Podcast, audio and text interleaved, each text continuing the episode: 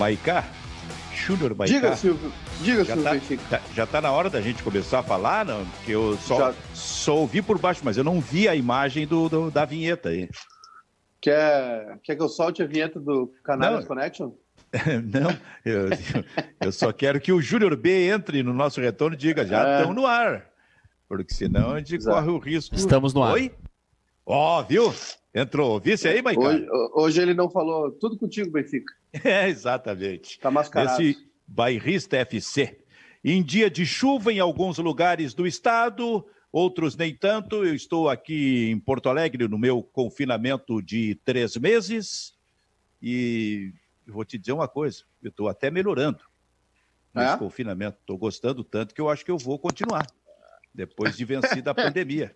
Tá muito bom isso aí, aqui dentro. Sabe, sabe que estava uh, conversando ontem aqui sobre as mudanças que, que vão ocorrer, né? Já, já ocorreram, né? E a nossa forma de, de consumir algumas coisas, de, de nos relacionar. É, por exemplo, acho que a gente vai é, poupar muito tempo pós-pandemia. Acho que muita coisa que a gente fazia presencialmente, por exemplo, é, isso já é uma realidade em vários, vários países, já, já chegou aqui no Brasil, por exemplo. Né? Aquela.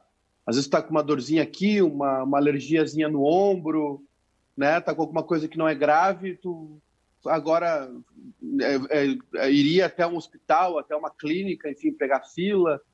Às vezes são coisas simples, básicas de se resolver, né? Então a telemedicina é uma delas que já nos Estados Unidos já é uma já é uma realidade, no Brasil também está começando.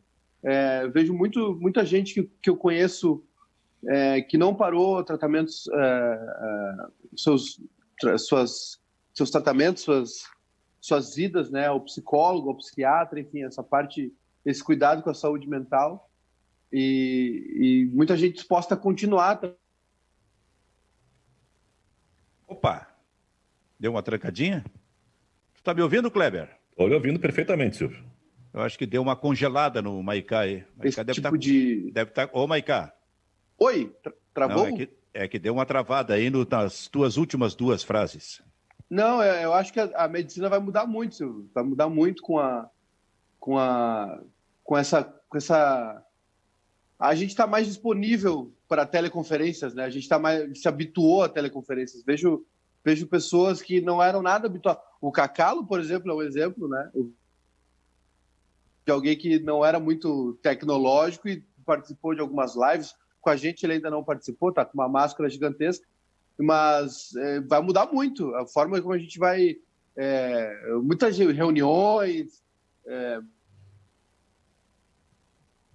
Pô, mas o homem hoje está congelando aí, ó, Kleber. É em etapas, né? Júnior Maicá em conta-gotas. Será que vai ser feito por etapas isso aí? Ô, Júnior B, resolve essa questão pra gente aqui. No Bairrista FC, que hoje tem Kleber Grabowski e tem Júnior Maicá congelando a todo momento. Saiu do ar agora, como se diz normalmente no rádio, saiu do ar para voltar tá daqui a pouquinho. Aí ele está dizendo assim, vamos ver. Vai Vou descobrir, descobrir o que está acontecendo. Mas só, só estamos com a voz. Só estamos com a voz, hein, ô Kleber?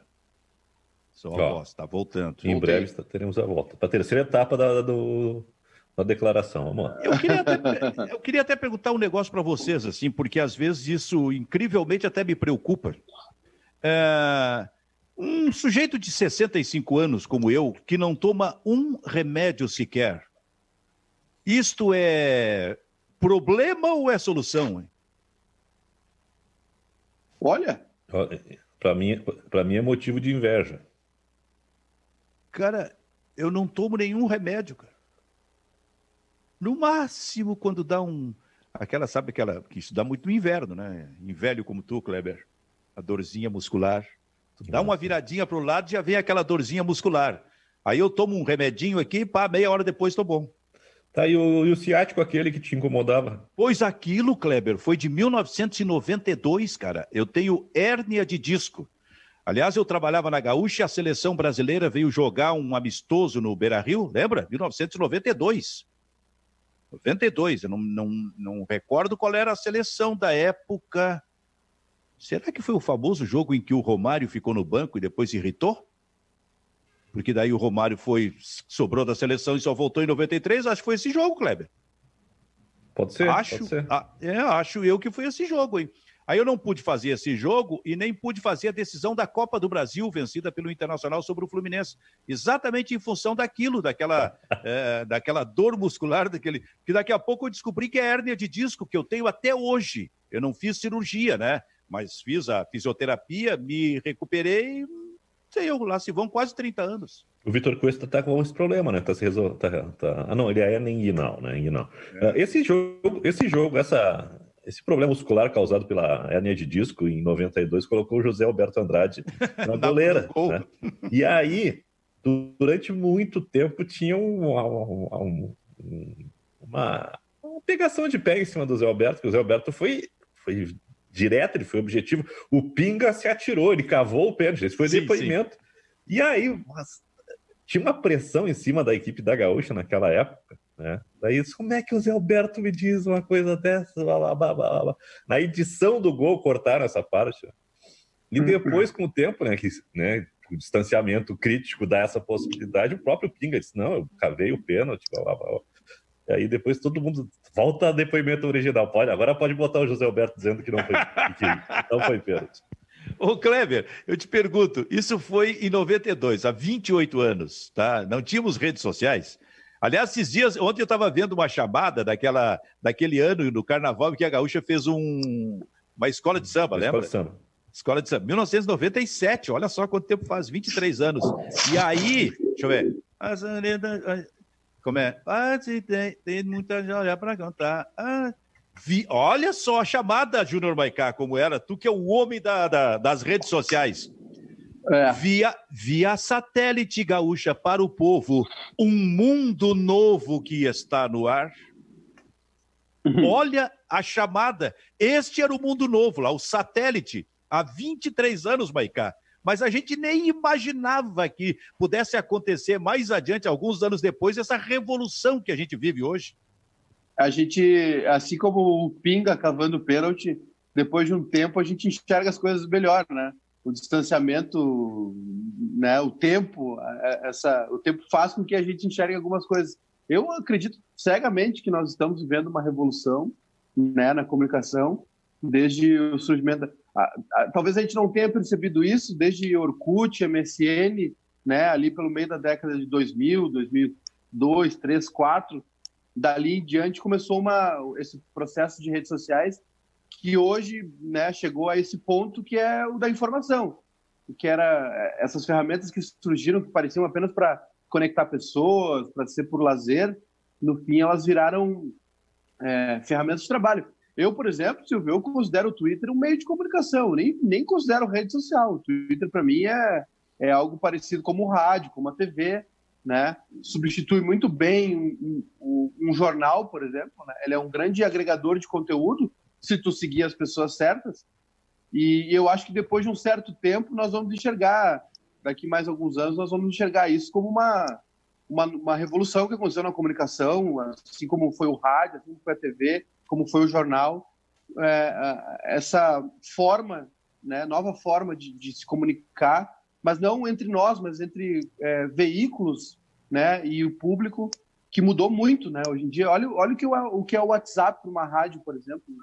É uma fonte de informação, uma fonte de, de interação com o público. O Twitter também é de uma velocidade absurda, onde jornalistas, é, é, é, empresas, né, rádio, jornal, enfim, é, cresceram muito com isso. Então, eu acho que daqui a um pouquinho a gente vai conseguir.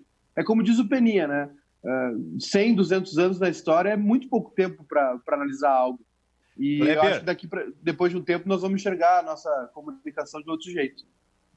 Kleber, Diga. se, o, se, se fosse hoje o jogo do Internacional contra o Fluminense, o Zé Alberto, nosso compadre, está atrás do gol e diz que foi pênalti, do- que não foi pênalti no, no, no Pinga, né? fosse hoje, coitado do nosso compadre com as redes Nossa. sociais, onde o Zé Alberto teria sido massacrado.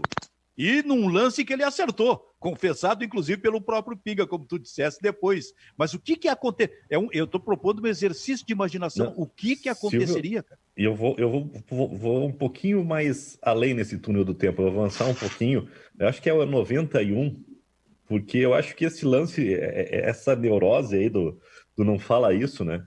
Essa censura, né, que houve a respeito do, do depoimento do José Alberto Andrade, é, ela tem uma origem é, justamente quando o Haroldo vai para Guaíba, né? E o Marco Antônio vem para a Gaúcha. Então o Haroldo fica como número um da Guaíba e o Ranzolin como número um da Gaúcha. E se estabelece assim, só não podemos falhar, porque agora a Guaíba tem o Haroldo, né? É pau a pau com o Ranzolin. O Haroldo durante muito tempo ficou atrás do Ranzolin na escala.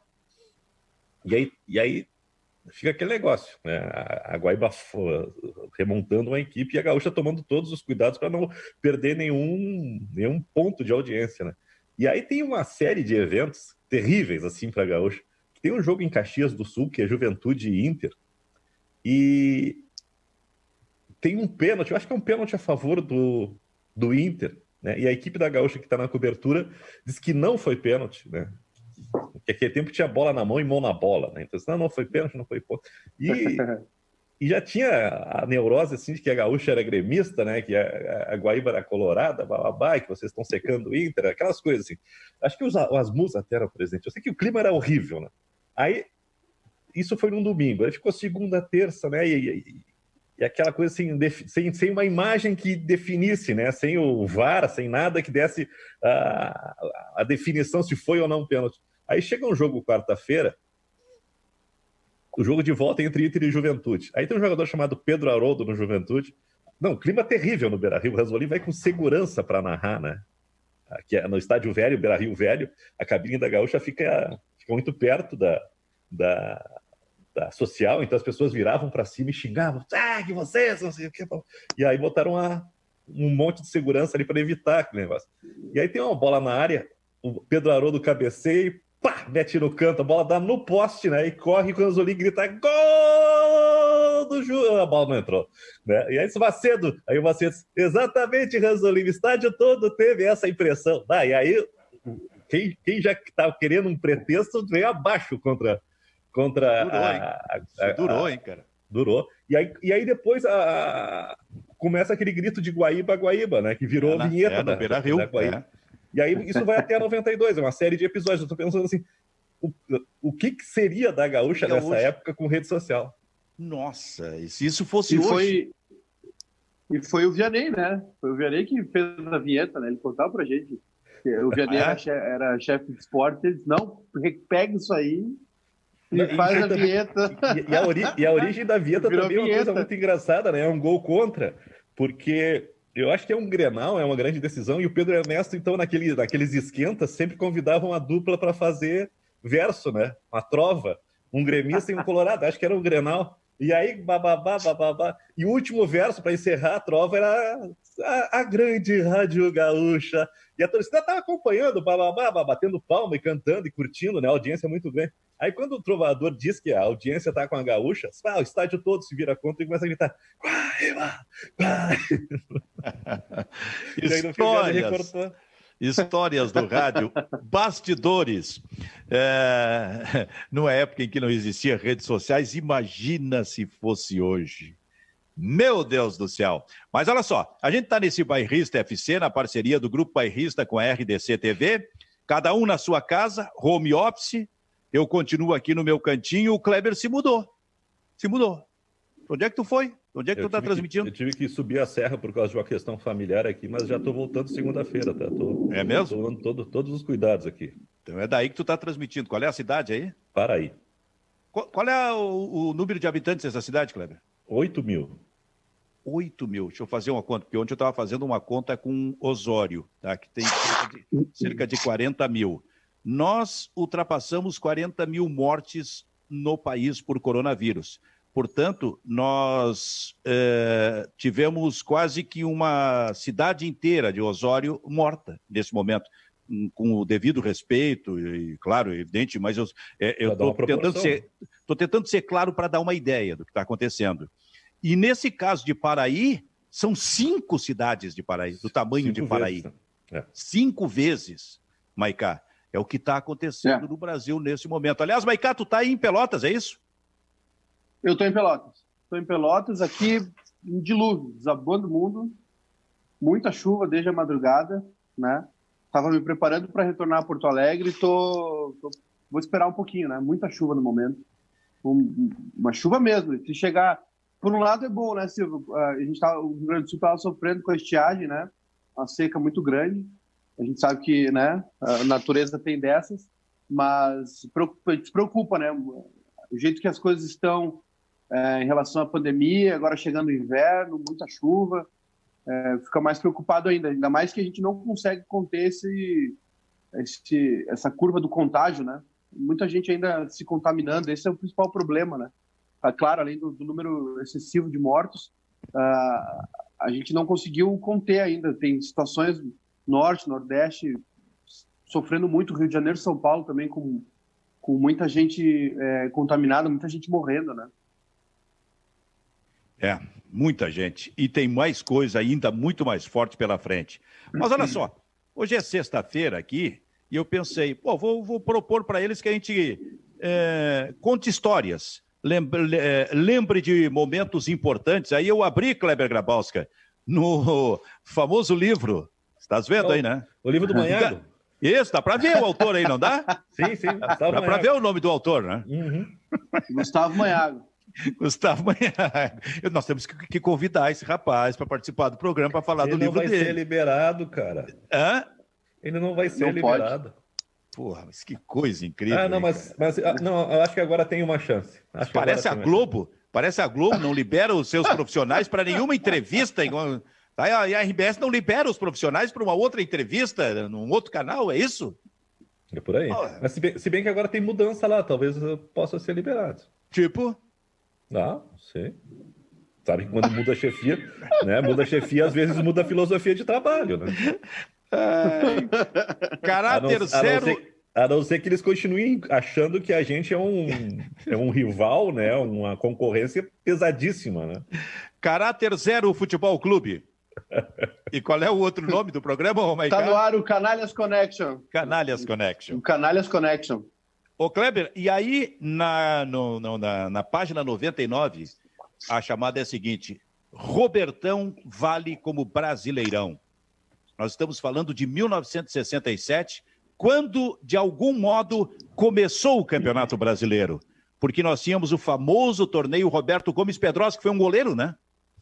Foi goleiro Roberto Gomes Pedrosa, né? Eu não sabia, não sabia. É, não lembro qual é o time aí que ele jogou, enfim. Pois é, se não me engano é isso, foi goleiro. E aí o nome dele foi dado a um torneio nacional que começava, porque até então o que a gente tinha de torneio nacional era a chamada Taça Brasil, onde participavam só os campeões de cada estado. Quer dizer, nós nunca tivemos na Taça Brasil, que foi até o final dos anos 60, nunca a participação de Grêmio Internacional no mesmo momento. Ou era um ou era ele, e na de... ou era o outro. E na década de 60 era basicamente o Grêmio, porque o Grêmio, o Grêmio ganhou quase que todos os campeonatos gaúchos na década de 60. Então era o que a gente tinha de competição nacional. E aí surgiu este, o torneio Roberto Gomes Pedrosa, se não me engano, começando com 15 clubes, Kleber. É, São Paulo, Rio, Belo Horizonte, Minas Gerais, aliás, é, Belo Horizonte, Porto Alegre, é, tinha times do Paraná, acho que não tinha de Santa Catarina, né? tinha time do Nordeste, eu lembro do Náutico, que era o grande é, mas, time. Mas, mas, era assim, era, era um da Bahia e talvez um, um de Pernambuco, né? Mas é, basicamente concentrado em Rio e São Paulo, né?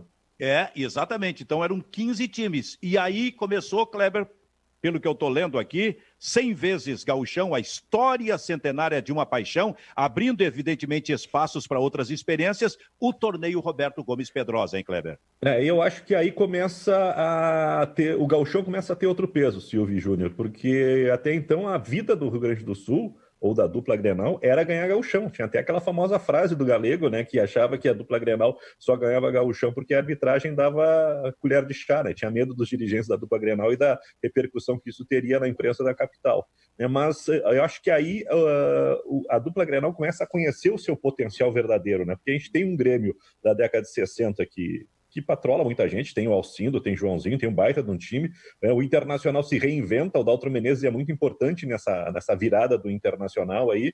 Uh, 67 é um ano que não tem Beira Rio, então o Internacional joga no Estádio Olímpico, isso também é um fato muito interessante. Né? E a, nas primeiras edições a dupla Grenal vai para as cabeças, né? Vai a, e, e, e, eu acho que aí começa a amadurecer a, uma ideia de que dá para ganhar campeonato brasileiro, e aí é um divisor de águas. E a partir do momento que o Inter ganha um brasileiro, o Grêmio ganha uma Libertadores e ganha uma Mundial, o foco da dupla é outro, né? Deixa de ser a rivalidade caseira, né? Porque ganha uma distância muito grande em relação ao, ao, aos times do interior. Lógico que os jogos continuam sendo difíceis, que ganhar gauchão continua sendo difícil, principalmente por ter que passar pelo interior, mas a dimensão, o foco da dupla Grenal passa a ser outro, né? E acho que o Robertão começa essa trajetória de, de importância mundial da dupla.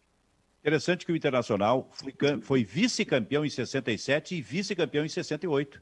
67, se não me engano, o Palmeiras foi o campeão, e em 68, em 68 acho que foi o Santos, né, com Pelé e companhia. O Inter foi vice-campeão dessa competição. Mas o assim, ó, o que mais, Júnior Maicá, me chama a atenção desse uhum. início, desse embrião de um campeonato nacional, torneio Roberto Gomes Pedrosa, é o que aconteceu realmente com a dupla Grenal em 67 e 68, como disse o Kleber, o Inter não tinha o Beira-Rio ainda, que surgiu em 69. E os eucaliptos, o estádio do Internacional não tinha condição suficiente, capacidade suficiente para sediar jogos de uma competição nacional. O Inter fez um acordo com o Grêmio, os dois fizeram um acordo assim que, sabe, de, de, de excelência, digamos assim. Os dois vão jogar no Estádio Olímpico. E, e, e aí uh, surgiu a chamada, se não me engano, a, a, expressão caixa único, que agora é usado pelos governos todos aí, né? Pelo país. O caixa único, porque era a renda ela, ela era dividida entre os dois, a arrecadação era dividida entre os dois. Dá para pensar nisso hoje? Impensável, né, Silvio? E a gente sabe, por exemplo, é, Belo Horizonte agora o, o Atlético Mineiro está em busca de fazer sua arena, enfim, ter seu estádio próprio. Mas é, o Rio, o Maracanã, uh, muito tempo o Murumbi também serviu, né, o, o Pacaembu também, o Murumbi serviram de casa para os clubes de São Paulo e, e, Belo Horizonte, o Mineirão. Aqui, possivelmente, a gente poderia ter né, um, um estádio da cidade, apenas um, mas essa, essa nossa rivalidade que, que nos puxou para cima, né? Quando um ganha o brasileiro, o outro quer ganhar o brasileiro. Quando um ganha a Libertadores, o outro quer ganhar a Libertadores. Quando um tem seu estádio, o outro quer, quer ter o seu estádio. Então, é, é, essa rivalidade nos puxa para cima, mas às vezes é, a gente nos faz gastar um pouquinho, né? A gente poderia muito bem ter um, um estádio só em Porto Alegre. Agora, tem outra coisa, Silvio. É, é um exemplo desse, do, do, do, Robertão, né? Do Roberto Gomes Pedrosa. Eu acho que o Campeonato Brasileiro e as competições agora, durante a pandemia, vão tomar esse caminho, né? De, de serem regionalizadas e, e depois com sedes fixas. Né? O galchão tá, tá, ainda não é martelo batido, mas o galchão já se discute com veemência a possibilidade de Porto Alegre e, e a Serra receberem o, o, resto, o restante dos jogos, né, para evitar deslocamento. Uh, Pelotas também, Pelotas está com uma situação entre aspas tranquila em relação ao Covid e tem dois estádios também aptos, né, para receber os jogos do, do Galchão e se colocou à disposição, mas aí em relação a discussão é que em relação aos outros clubes, Pelotas tem uma distância muito grande da capital, então teriam, os clubes da Serra teriam um deslocamento maior, enfim, parece, mas tudo indica, Silvio, que e Kleber, que nós vamos ter um galchão realmente é, com sedes únicas, né? Duas sedes. Porto a região metropolitana entraria com Arena, Beira Rio, Passo da Areia e Estádio do Vale, e a Serra com o Centenário e o, o Alfredo Giacone e o Estádio do Esportivo, né, a gloriosa Montanha dos Vinhedos. Então ficariam essas uh, sete, sete sedes, né, sete estádios aí para matar o gauchão, para resolver aí a primeira fase do gauchão, depois os, as semifinais e finais.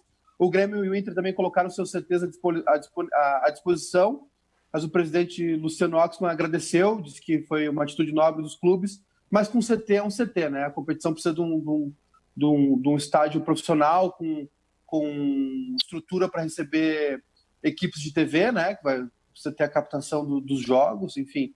E os CTs não são preparados para isso, para arbitragem também, né? A parte da arbitragem, é, se, se houver alguma, não sei se o VAR será seria utilizado, acho que não, mas se falou na estrutura da arbitragem. E aí chega no Brasileirão, né? O Brasileirão, uh, o Brasileirão a, a CBF não, não, deu nenhuma pista ainda, mas não não pode ser descartado o, o, o Brasileirão ter, ter fases regionais, né? Digamos assim. é, para evitar esse deslocamento. Porque, poxa, pensa, aí o Grêmio pega o Bahia no, no meio de semana, volta a Porto Alegre, depois vai a São Paulo jogar com o Corinthians, aí volta a Porto Alegre, aí vai para o Rio, aí vai a Minas, é, o Inter também. Imagina a quantidade de voos, deslocamento, o perigo que é isso em relação à pandemia. Pois é, cara. E a gente aqui na expectativa, né? Do que, que vai acontecer. Teremos ou não Grenal no dia 19, daqui um mês, um pouco mais, é, com a volta do Campeonato Gaúcho. Agora, o Campeonato Carioca parece que volta no mês de junho. Mas será que vai voltar mesmo? A gente fala todos os dias a respeito desse assunto, mas será que vai voltar mesmo? Será que vai ser cometida essa irresponsabilidade? Fala, Kleber. Pois é, o Rio de Janeiro ele tá, ele só não vai ser o primeiro campeonato a voltar. A vontade era essa, né?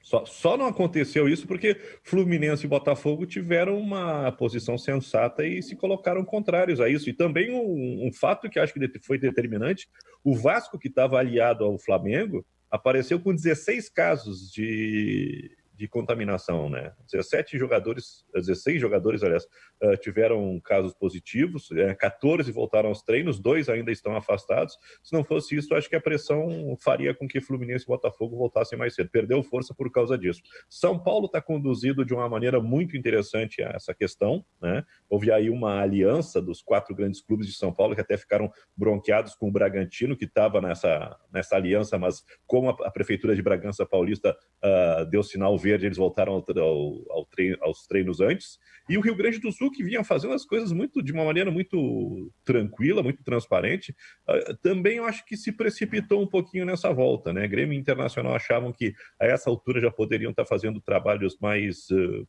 diretos, mais objetivos, né? Mas ainda estão na sexta semana de condicionamento físico, né? Então, eh, talvez também tenha acontecido aí uma volta precipitada, mas também a questão econômica, né? O presidente, os presidentes da dupla Grenal disseram que era importante voltar aos treinos para mostrar movimentação, para colocar a marca de novo no mercado e reacender a questão uh, do interesse do torcedor, mas é, é, complicado falar em voltar no futebol, voltar ao futebol nesse momento onde a gente não sabe em, em que estágio a gente está da pandemia. Né?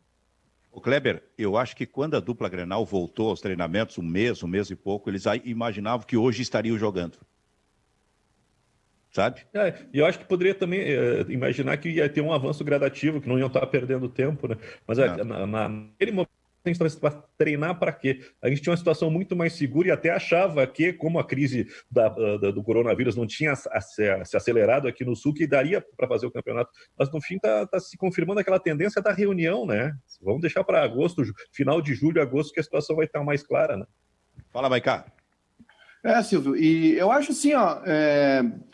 Se não envolve risco, hoje, por exemplo, hoje retorna o futebol na, na Itália, né? A Itália a gente sabe que foi um um país que sofreu muito com o Covid. Hoje, a Itália chegou a ter mil, mil mortos por dia, né? um número assustador, assim como nós estamos tendo agora. E, e depois de três meses, aí retorna o futebol. Mas a Itália, a Itália adotou medidas seríssimas de isolamento social. A Espanha retornou ontem, teve até o clássico de Sevilha. O Sevilha ganhou 2 a 0 Betis. É, estádio vazio, aliás, o Sevilha inovou, colocou um holograma na sua arquibancada, que por, por alguns momentos falhou. Parecia o que, que tu achou daquilo? Eu não gostei, Silvio. Eu achei parecia um gráfico de jogo de videogame do PlayStation 2, uma tecnologia meio ultrapassada. E porque aí na tomada PlayStation normal 2. Ainda existe o PlayStation 2, não? Nós já estamos indo para o 5. Ontem foi anunciado o PlayStation eu, 5. Pois é, por isso que eu estou te perguntando. Tu joga PlayStation 2? Não, não, eu tenho quatro. mas não jogo muito mais, me enchi o saco. Mas é que na tomada inicial, assim, na tomada principal, aquela do campo, a gente via arquibancada, enfim. Eles colocaram a sonoplastia da torcida também. Mas quando a câmera baixava ou ia para outro ângulo, é, a gente viu o estádio vazio, né? Todo vazio. E, e, e, aí teve alguns momentos que falhou também o holograma, foi entrou no replay, estava torcida no replay ali por cima da imagem. Eu acho que a, a medida que os alemães tomaram de colocar fotos dos torcedores foi muito mais legal. Mas, é, é, e aí, voltando ao nosso futebol, eu acho assim, Silvio, é, a situação do país não, não, não, não comporta, não permite. Mas, se os clubes realmente precisam, né, para não quebrar, se não envolver risco aos jogadores, eu tinha uma opinião, agora eu comecei a repensá-la. Se os jogadores estão isolados, não tem risco de contaminação, for uma coisa fechada realmente, né? Não vai envolver torcida. Se for tiver uma comunicação clara de que é para o torcedor ver em casa, né? Que é para o torcedor não não não é um passo em, a, a, a, a, normalidade, digamos assim. Que o futebol ele, ele, é uma exceção nesse caso, né? Aí, ok, eu penso assim, eu acho que está faltando comunicação.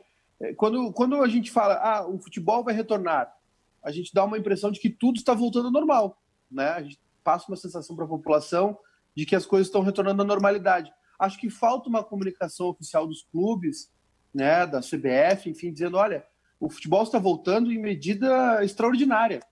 Os clubes estão isolados, só vai jogar quem os, vai ter uma, um, um, cronograma de testes, né? Não vai ter aglomeração em, em, em, estádio, não vai ter aglomeração de imprensa. Eu acho que nem precisa ter imprensa no estádio, né? Aliás, não está tendo na, na Europa. Só quem vai para gerar as imagens realmente, câmeras, né? E equipe técnica.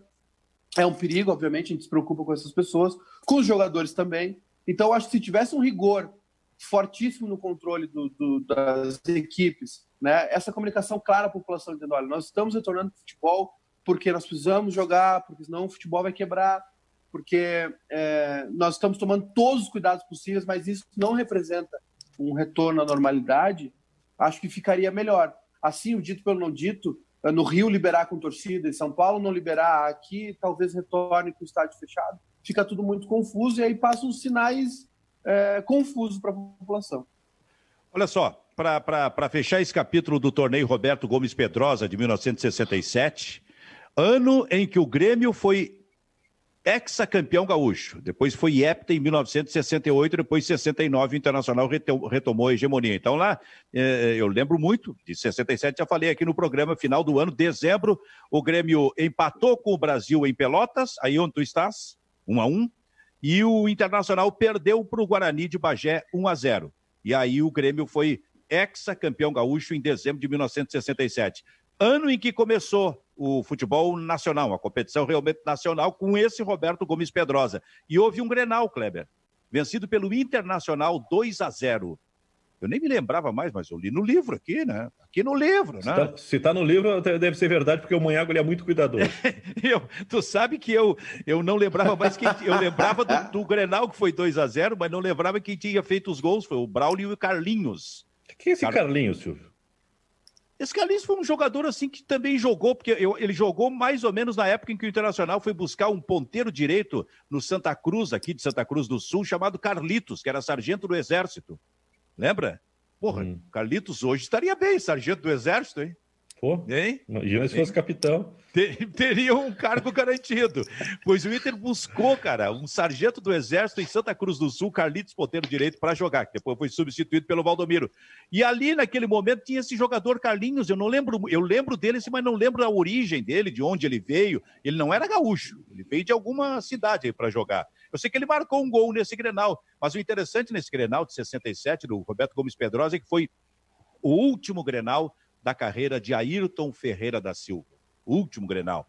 Porque depois de encerrado ali o torneio Roberto Gomes Pedrosa, que começava em fevereiro ou março e terminava na metade do ano, ele foi jogar no Cruzeiro, no nosso Cruzeirinho aqui, que era muito forte no Campeonato Gaúcho. Então foi o ele último Grenal. Ele e o Vieira. Foi o último Grenal disputado por ele e disputado pelo Vieira também. Isso em 1967. No Bairrista FC, e a gente nesse momento de pandemia, Kleber e, e Maicá, eu estou vendo umas séries na televisão, quero sugerir para vocês. Quero sugerir para vocês. Uma delas que eu adoro, chamado Bonanza. Se é bom para chuchu, cara. Os irmãos Cartwright. Cartwright. Que ah? nome, hein? Nossa. É? Bonanza. Vou sugerir uma outra para vocês. Hum. Rintintim. é boa também com o cachorro. Como é que era o nome do cachorro, Kleber? Rintintim. o Rintintim era o cachorro. É um desenho animado do Scooby-Doo. Aliás, qual é, que é o nome do cachorro? Eu quero ah. fazer uma... tu queria saber o nome do, do, do, do, do amigo do cachorro? É o amigo. É. O policial, o, o militar. O, o, o Cabo Rusty. Cabo Rust. Cabo e eu descobri, eu descobri uma coisa importante essa semana, que Rust é, é ferrugem, né? Então, é. O, o, Cabo, o Cabo Rust, ele tinha sardinhas. Então, deve ser por isso que é o Cabo Rust. Sim, e aí tinha sim, o, o Sargento O'Hara também, né? Isso, tinha Sargento o Sargento O'Hara. E aí eu me confundia do Sargento O'Hara com o Batman antigo, daquele Batman barrigudo, né? Uhum. Uh, dos anos 70, né? Que era o comandante O'Hara, chefe Gordon, né? E o comandante O'Hara, que fazia o gabinete aliás, da, da polícia. Aliás, sugiro também Super-Homem, né? como, como uma série que eu estou vendo nesse momento. Cara, o Super-Homem da televisão. Mas não é o Smallville, né? Hã? Não, é o Piquenópolis, né? Não, era o, uh, era o, o primeiro super-homem que eu vi. Na década de 60, na televisão, tem uma foto marcante. Ele era gordo, super-homem, cara. Ele batendo máquina, porque ele era jornalista também. É por isso. Ele estava lá no Planeta Diário, batendo é máquina. E eu acho que ele aparece vestido de super-homem, não de. Imagina, tu imagina o super-homem com esse home service, né? Tendo que atender os. Uh, uh, só um pouquinho. Resolvendo de casa os problemas do planeta. É. Ah, que coisa maravilhosa. Eu tinha, eu tinha, eu tinha, tinha uns amigos meus que queriam fazer um filme de super-herói, com, como se fosse super-homem, por exemplo. Tá? Aí aconteceu um problema na Europa, ele tinha que salvar o mundo, né? Aí aparecia ele saindo do jornal, indo, pegando táxi, indo no aeroporto, entrava no avião, mostrava toda a viagem. Aí quando o avião pousasse, terminava o filme.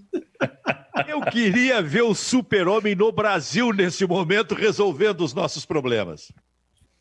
Ô, Silvio, eu, essas, essas eu, acho que, aí... eu, acho que o super-homem ia enlouquecer aqui no Brasil. O que, que é? Tu tá, tu tá vendo essas séries aonde? VHS? Eu tô vendo, tô, tô, sacane... ah, tô sacaneando posso... com vocês, tô lembrando. Posso, eu, posso, eu, posso, eu posso indicar mais duas, três que eu adorava, né? Ah, vamos lá.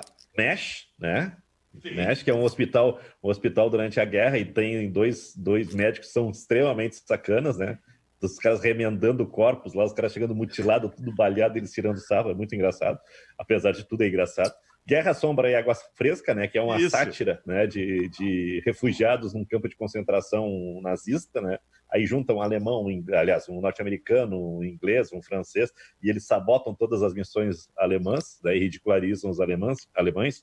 E a outra que eu queria destacar, que eu, para, a minha predileta de infância era James West. James West ah, era, um, era, era, um, era, era um, detetive, um, detetive, no Velho Oeste, que era espetacular. Não, era espetacular. As imagens do, do trem, por exemplo, era um troço maravilhoso, Kleber. Aliás, ô Maiká, tô vendo uma Oi. série maravilhosa com o meu ah. primeiro, primeiro super-herói japonês chamado National Kid. Esse o Kleber National não viu. Kid. Essa o Kleber não viu. Mas National Kid é, é, um, é, um, é, um, é um buraco que existe na minha, na minha infância. National Kid eu não vi. Mas aí depois tinha outro, como é que era? Que também era esses super-heróis japoneses aí que batalham com monstro. Ah, isso eu não tô lembrado, mas. Ah, tem vários. Marcou muito para mim o Nacional Kid. Spectreman, pode ser o ah, sim, mas esse é depois, né? É, é depois, é depois. Mas o Nacional já... Kid é o que dá origem a todos esses, né? Sim, sim, nós já avançamos. Bom, então eu deixei aqui as minhas sugestões para esse momento de pandemia, séries famosas que vocês podem assistir. Hein? Posso repetir uma bobagem que eu acho que eu já contei aí?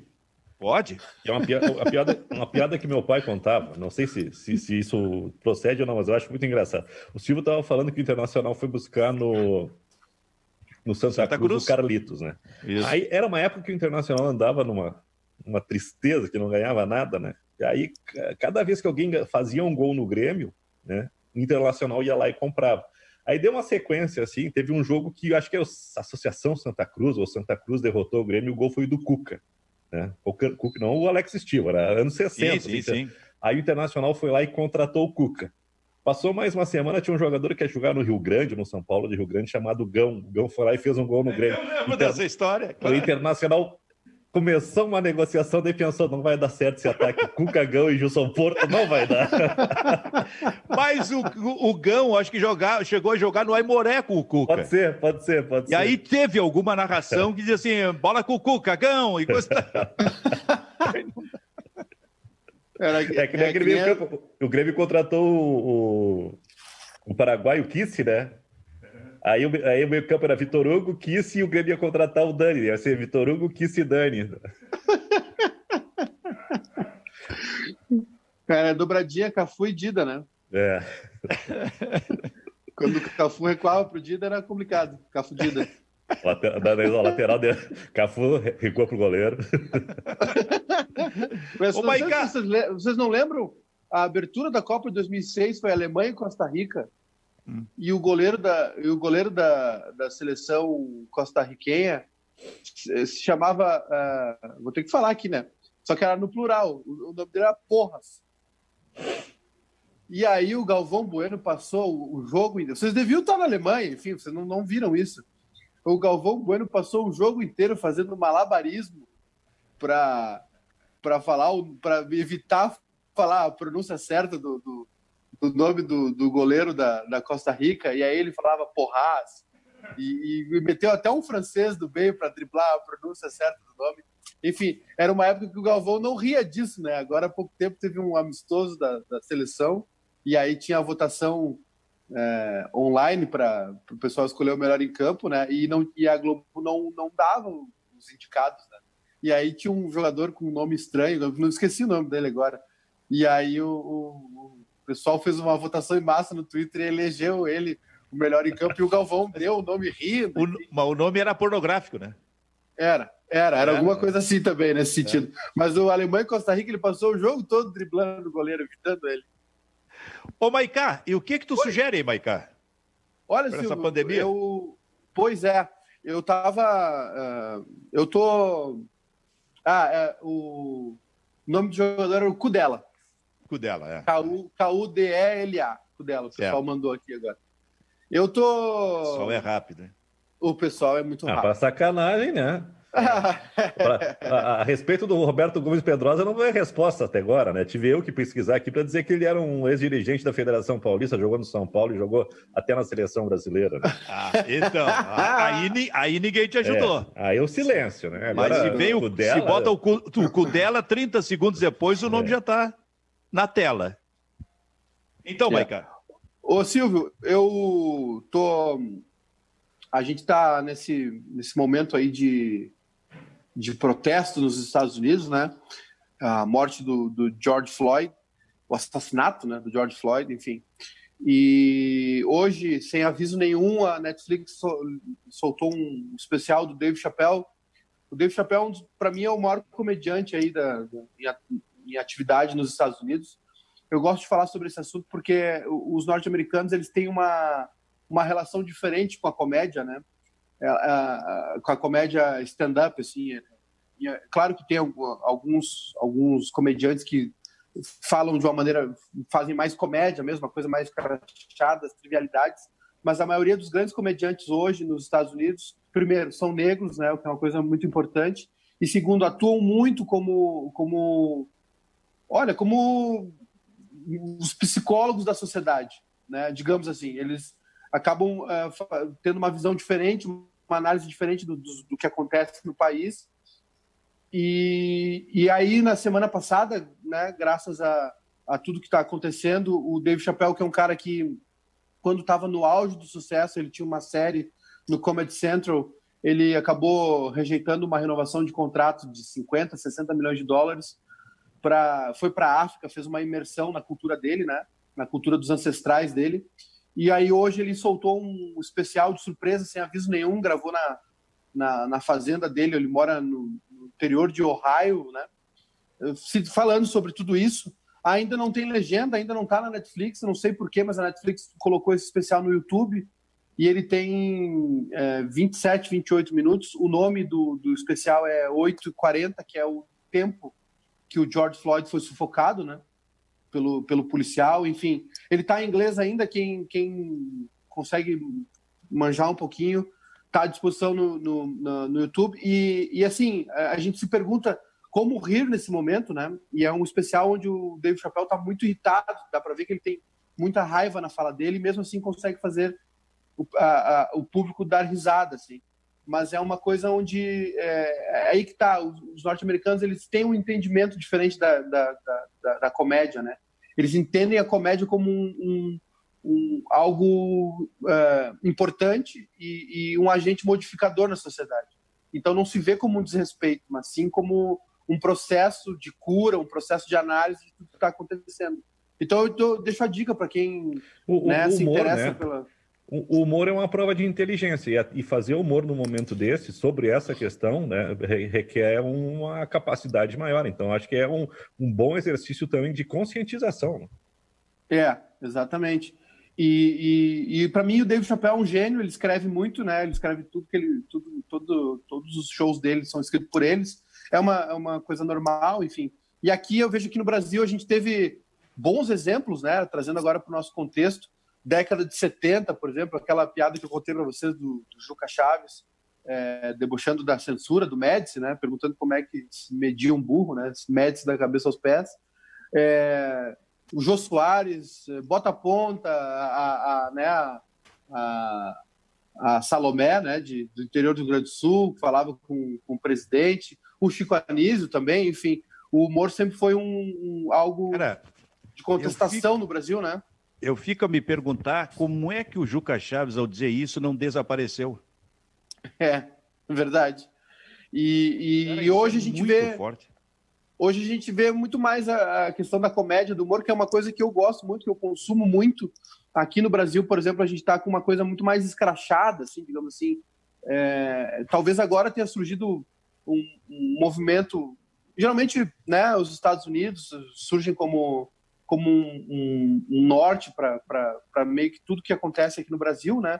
Então a gente vê jogadores se manifestando, pô, por exemplo, o Colin Kaepernick, que é o quarterback do San Francisco, era o quarterback do San Francisco 49ers, que durante o hino, todo, todo jogo nos Estados Unidos tem um hino, ele começou a se ajoelhar em protesto contra a brutalidade da polícia, contra uh, os negros.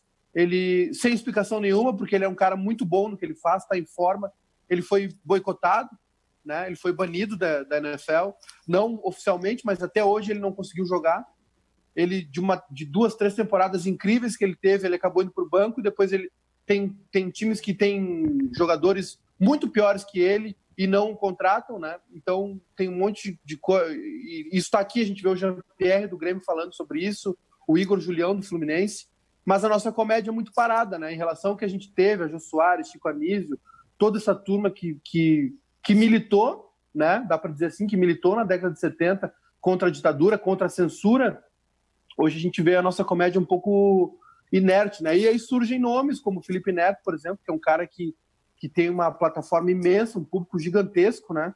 Que ficou milionário graças ao trabalho dele, a criatividade dele, e que hoje levanta a voz para isso, né? Levanta a voz é, para defender algumas causas é, via redes sociais, enfim.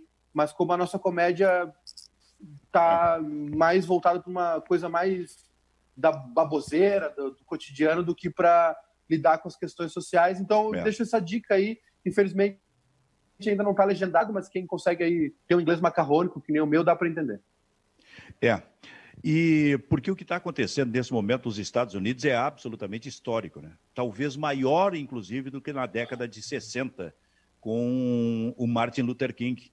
Porque resultados parecem que realmente vão aparecer, eh, vão, vão surgir nos parlamentos, né, com mudanças do modo de que, que são, de alguma forma, permitidos na atuação da polícia, é, é, começa a surgir isso como resultado, em, em função dos movimentos de rua.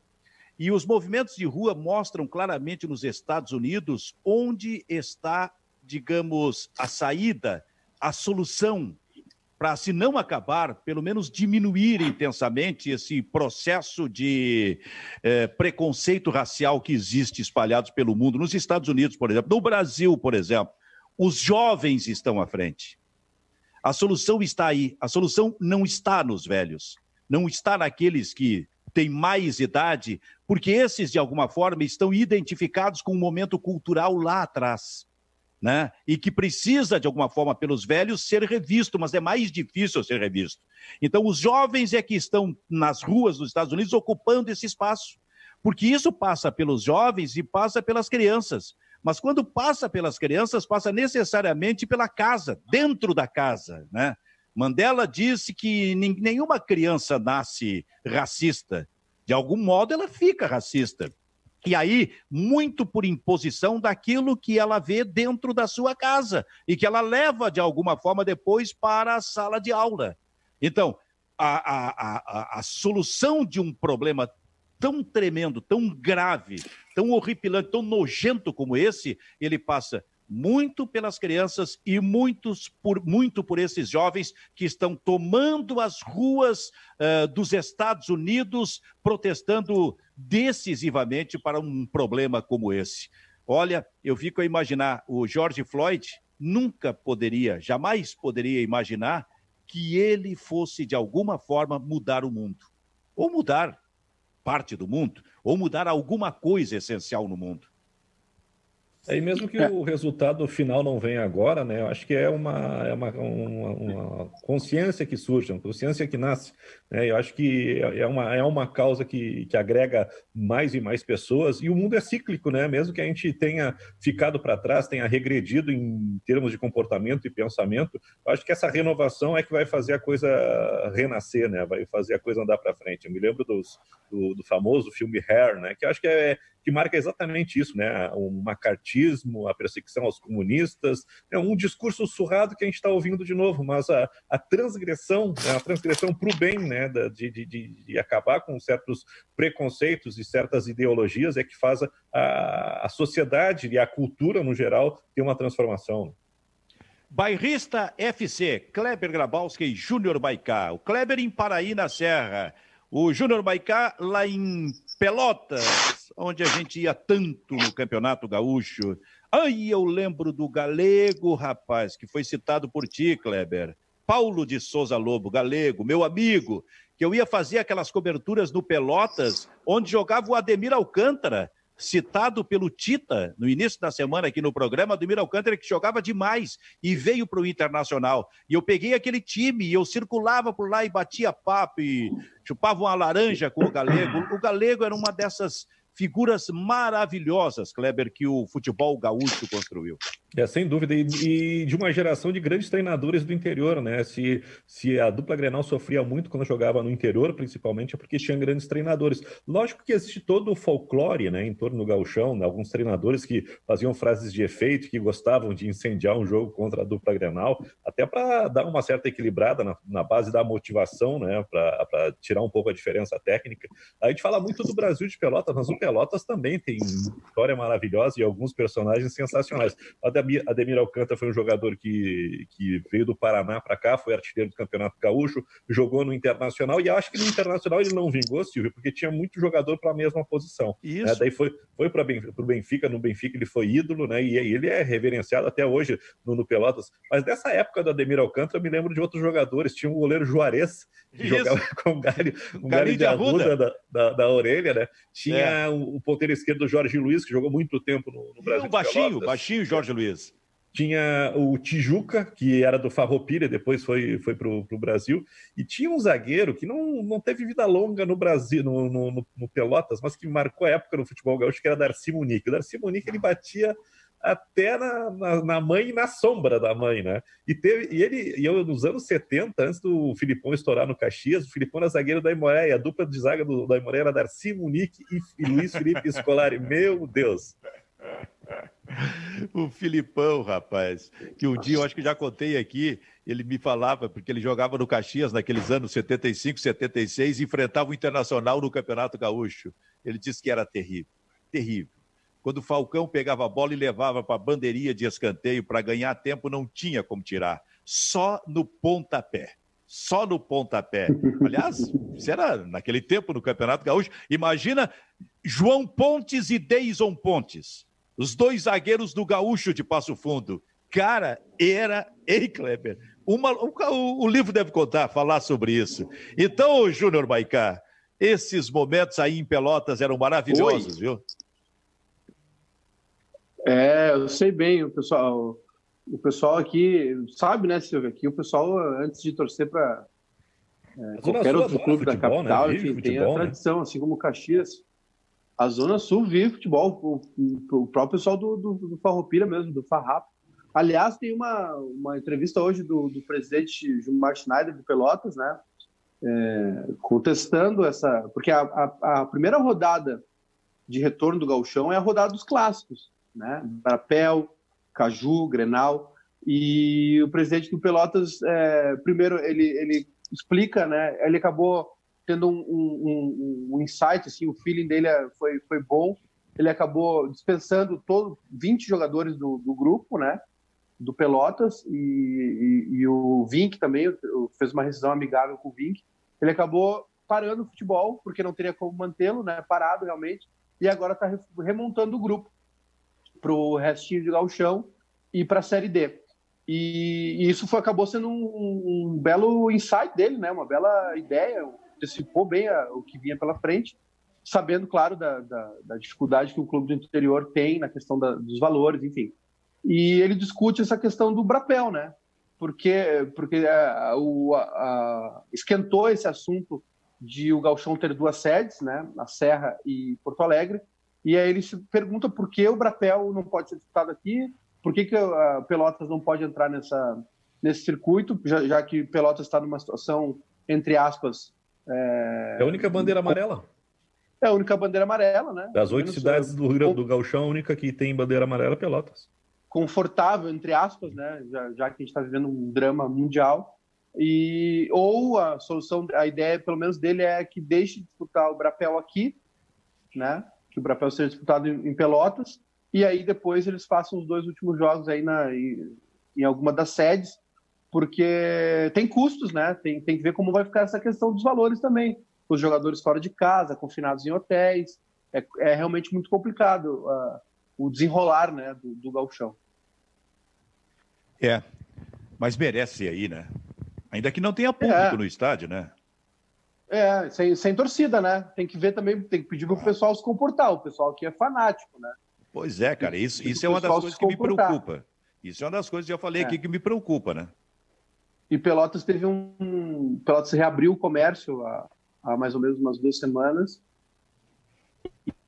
E, agora teve um aumento no número de, de casos. Teve um aumento no número de casos, se não me engano, 17 é, casos confirmados. Não, não quero passar a informação, a, a, a informação incorreta, mas acredito que é por aí o número de, de, de contaminados por Covid, e que surpreendeu, né, porque estava realmente muito controlado aqui, só que é, a gente tenta entender a posição dos governantes também, né, prefeitos e, e governadores, porque vai chegar um ponto em que é, os comerciantes, imagina os, comer, os, pequenos e médios comerciantes da, da, de Porto Alegre já estão com problemas, imagina em Pelotas, uma cidade menor, Maicá, né, Maicá. do interior fica complicado. Oi. Maicá, me lembrei do negócio. E a Fena Doce em Pelotas, hein? Então, Silvia, a Fena Doce, a princípio, está sem data. Não só a Fena Doce, a, a, os festejos Farroupilha também estão todos, né? A Expo Inter tem uma a, a, confirmação de que sai, mas que numa data mais para frente. Só que o problema é que a situação, a gente não consegue controlar a pandemia, né? É, Hoje o Brasil não... é, é é centro de. Eh, o pessoal vem testar a vacina aqui, não é porque a gente é privilegiado, é porque nós somos o epicentro hoje, né? Então, tá uma situação realmente complicada. A Fena Doce não tem a informação oficial, né? A, a Fena Doce é junho, se não me engano, né? Junho ou julho, e, e, mas por enquanto não tem uma, uma posição oficial, se não me engano, de cancelamento ou de adiamento, mas por enquanto nada é confirmado, né? Não só para a Fena Doce, mas como uh, acampamento Farroupilha, enfim, tudo Expo isso Inter aí. passou para setembro, né? É, a Expo Inter foi mais para frente já. É. Em princípio, é. né? É, é. E, e, outra coisa, tem que ter uma, uma ação muito inteligente e objetiva, né? Acho que até rigorosa do governo, porque setembro tem o acampamento Farroupilha. Se o nosso agosto seguir nessa tendência aí, eu acho que tem que já anunciar que não tem nada, né? Porque Evidente. senão... Tu imagina senão aquela gente... aglomeração. Kleber. 2021. Kleber, bom galeto para ti aí na Serra. é? Um galetinho para ti. Tá bom, e o, então, e o Maicá, o que, que tu vai comer aí em Pelotas então, Maicá? Um docinho. Um docinho, docinho. Ué. Ah, é aqui Pelotas é, Pelotas é esse docinho já foi encomendado. O, um assado. O conhece bem aqui o, a gastronomia como é, pelotense. Como é que é o nome né? da nossa casa lá? O o Paisano? Paisano, Paisano é muito o Paisano, bom. O Paisano está aberto já, né? Com distanciamento social. Muito tá bem. Está aberto aí para o pessoal comer uma carne uruguaia. Muito bem, e eu vou comer o sanduíche, aquele do patrocinador do, do Palmeiras. aquele que quis, que quis um comercial em troca de um sanduíche. Estou, ele olhou, ele viu. É, eu gostei do ele, viu de oferecendo uma oportunidade. Ele, ouvi, ele viu o baldaço aqui no programa, esse cara deve estar tá mal, cara. Vou oferecer uma chance para ele, um sanduíche. Muito bem, Bairrista FC, parceria Grupo Bairrista e RDC TV, fica por aqui, volta segunda, tchau, tchau.